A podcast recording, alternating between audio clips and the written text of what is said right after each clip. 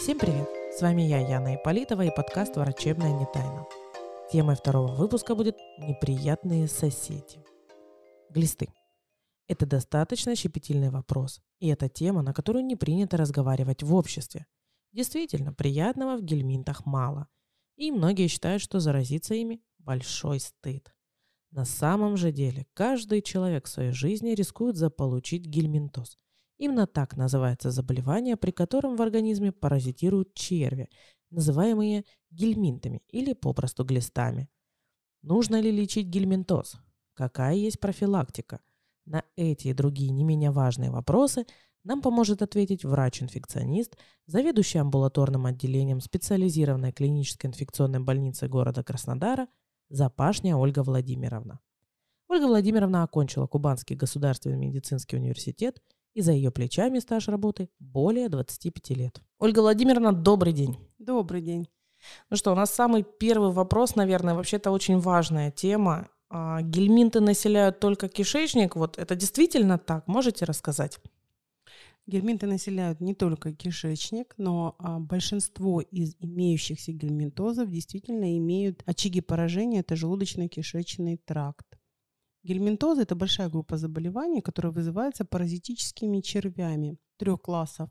И, э, соответственно, э, есть разные классификации, выделяют гельминты, которые контагиозные, которыми можно заразиться от человека к человеку. Э, есть и гельминтозы, так называемые геогельминтозами. Это группа заболеваний, возбудители которых созревают в земле, во внешней среде. И есть биогельминтозы, а к этой группе относятся заболевания в цикле развития гельминтов, в которых есть несколько промежуточных хозяев. Но все э, заболевания в основном попадают к нам через желудочно-кишечный тракт. То есть получается, если появляются какие-то проблемы с желудком, а, это может навести именно на проблему с гельминтами? В основном это проблемы с кишечником, не с желудком потому что э, в желудке яйца гельминтов могут быть инактивированы содержимым э, желудочным соком, содержимым желудка. Проблемы, связанные с нарушением функций тонкого и толстого кишечника, желчевыводящих путей, действительно могут э, быть обусловлены гельминтозами. Ольга Владимировна, я знаю, что очень часто называют э, э, заражение гельминтами болезнью грязных рук. Это действительно так? Есть а, группа гельминтозов, контактные гельминтозы, заражение которых действительно происходит через грязные руки, когда осуществляется а, так называемый фекально-оральный механизм заражения. А, и тогда действительно грязные руки могут быть источником а, для попадания яиц в желудочно-кишечный тракт человека. Это энтеробиозы, гимнолипидозы. Так что это действительно так. И эти заболевания – эта группа, она очень распространена в детских коллективах, когда не соблюдаются в полной мере гигиенические мероприятия. И поэтому всех деток при а, устройстве в детский садик, в школу, на а, тренировки обязательно проверяют на яйца гельминтов. Ну, в принципе, очень хорошая привычка мыть руки, как мне кажется. Да, это один из первых постулатов и основ а, прерывания цепочки передачи а, яиц гельминтов. Так что, дорогие друзья, обязательно не забывайте мыть руки. Ольга Владимировна, а каких видов глистов стоит знать в первую очередь? В нашем крае, учитывая, что мы аграрный край, учитывая, что мы теплый край, у нас не промерзает земля до э, минусовых температур, для нас в крае Одним из а, наиболее распространенных гельминтозов является аскаридоз. Это геогельминт, то есть созревание яиц этого гельминта происходит в земле. И а, яйца аскарид, которые находятся в земле, они не промерзают до минус 12 градусов, а у нас, конечно, не бывает температур ниже этих минус 12. Поэтому для нас это очень актуальный гельминтоз в Краснодарском крае. Плюс, конечно, пресловутые э, контактные гельминтозы, то есть передача от человека к человеку, энтеробиозы. И наш Краснодарский край – это первый край, в котором был в 1915 году выявлен э. Это так называемый трансмиссивный гиогельминтоз, который передается с укусом комара. Поэтому э, наши гельминтозы обусловлены все-таки высокой температурой, благоприятной и высокой влажностью у нас в крае. Ну да, наш край вообще отличается как раз-таки такими погодными условиями. Но именно для этих гельминтозов, потому что а, можно сказать, что больше не повезло Сибири и Уралу, где э, есть гельминтозы, которые передаются через разные виды рыб, и они достаточно серьезны, достаточно опасны. Поэтому сказать, что нам не повезло или повезло, не могу. И все-таки при каких признаках э, нужно идти к врачу и исследовать на гельминтов? А, пациенту стоит задуматься, врачу, который наблюдает пациенту, стоит задуматься о гельминтозе первую очередь, когда в исследовании анализа крови появляется повышенное количество зенофилов. А это один из признаков возможной инвазии глистами. Плюс э, из э, симптомов это может быть длительная диарея, то есть длительные поносы. Это может быть горечь, сухость во рту, необъяснимая проблемами, связанные с желудочно-кишечным трактом, аллергические проявления, необъяснимые боли в области живота, а, повышенное слюнотечение, анальный зуд. Это может быть даже прерывистый сон. Это может быть беспричинный кашель без признаков воспаления верхних или нижних отделов дыхательных путей. Длительно текущие конъюнктивиты – это воспаление конъюнктивы глаза. А, вздутие живота, повышенное газообразование. То есть нет каких-то определенных и характерных только для гельминтозов э, симптомов, которые бы говорили о том, что надо однозначно проверяться на гельминты. А скажите, пожалуйста, а как часто нужно сдавать анализы на наличие глистов? Нет понятия кратности обследования в обязательном порядке. Там, да, раз в полгода, раз в три месяца.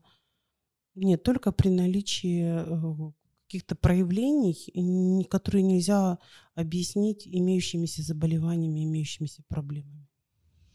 А подскажите еще такой вопрос. А передаются ли гельминты от животных к хозяевам? В наших широтах животные не а, передают никакие гельминты, но а, животные могут быть переносчиком яиц на своей шерсти, на лапках, на мордочки, да, на переносчиком яиц, то есть они могут заносить их в дом, погуляв в парке. Тот же самый, там, те же самые яйца аскарит принести, да, на лапках. Соответственно, вы начинаете мыть животному а, лапки, начинаете убирать его подстилку, и, соответственно, вы можете получить и заглотить эти яйца аскарит. Ну, естественно, у наших животных, наших братьев меньших, есть э, свои способы профилактики. Вот. А есть ли профилактика у человека против гельминтов? Профилактика у человека не проводится только при наличии а, подтвержденного заболевания гельминтоз. То есть по факту просто лечимся, правильно? По факту лечимся, если появляется гельминтоз. Основное, что нужно знать, если вас беспокоит тема, это профилактика связанная с соблюдением санитарно-гигиенических норм. Не стоит играть в песочнице и тут же есть булочку да, с печенькой ребенку. Не стоит пить воду из э, водоемов или открытых источников. Не стоит э, есть рыбу из непроверенного источника, где вы ее покупаете, ловите, ну, по-разному, да, не стоит есть мясо из непроверенного источника, потому что ветеринарные службы обязательно проверяют мясо, которое продается на рынках. Поэтому основное – это не лечение, основное – это профилактика заражения. На основании анализа крови на гельминтов можно лечиться?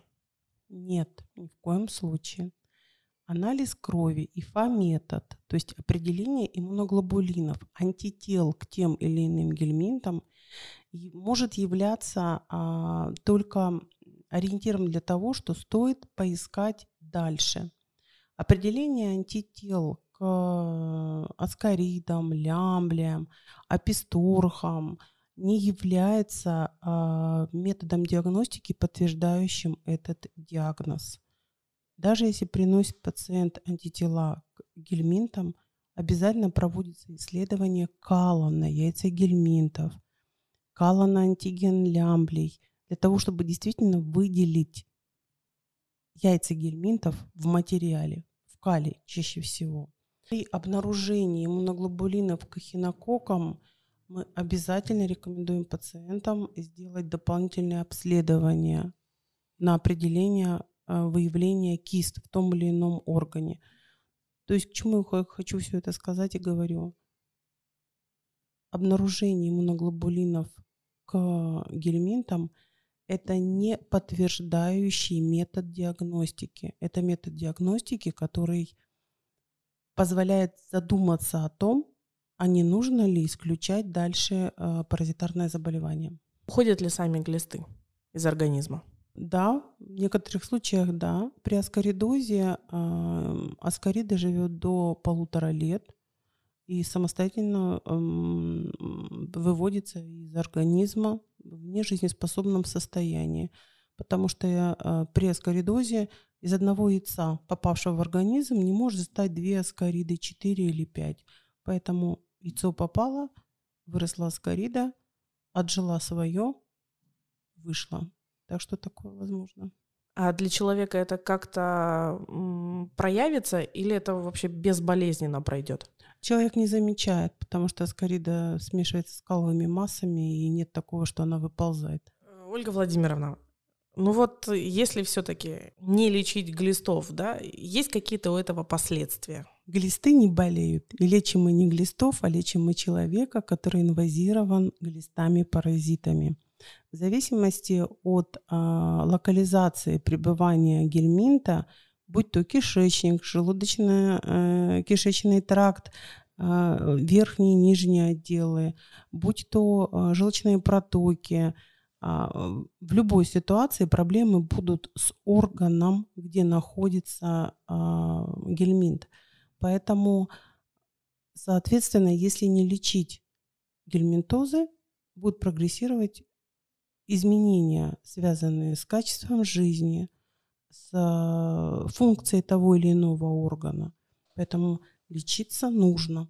А бессимптомно может гельминтоз проходить? Гельминтозы и протекают в большинстве случаев бессимптомно. Для большинства-то как раз это и есть находка, когда сдают анализы перед походом в бассейн, когда сдают анализы перед трудоустройством или а, устройством в садике. Большинство протекающих паразитарных заболеваний бессимптомны. Еще раз, у гельминтозов нет какой-то особенной специфической симптоматики. То есть нельзя сказать, что если заболела в одном месте, все, я ищу эпистархоз, да, там заболела в другом месте, я ищу аскоридоз. Нет, нет каких-то а, симптомов, которые бы однозначно говорили о том, что да, мы лечим гельминтоз. Ольга Владимировна, ну у нас с вами получилась достаточно интересная беседа на не очень приятную тему. Вот. А что вы можете пожелать нашим подписчикам? Я вам желаю здоровья, и чтобы это здоровье не было омрачено паразитарными заболеваниями, соблюдайте санитарную культуру. Друзья, хотим напомнить, что своевременно выявленная и вылеченная инфекция паразитарного типа гарантирует положительный прогноз. Если провести терапию на ранних этапах, никаких осложнений развиваться не будет. Поэтому записаться на прием к специалисту и получить грамотное лечение вы сможете по телефону 8 861 259 68 80 или на сайте skip-krasnodar.rf. Подписывайтесь на наши социальные сети, следите за нашими новостями, ссылки смотрите в описании.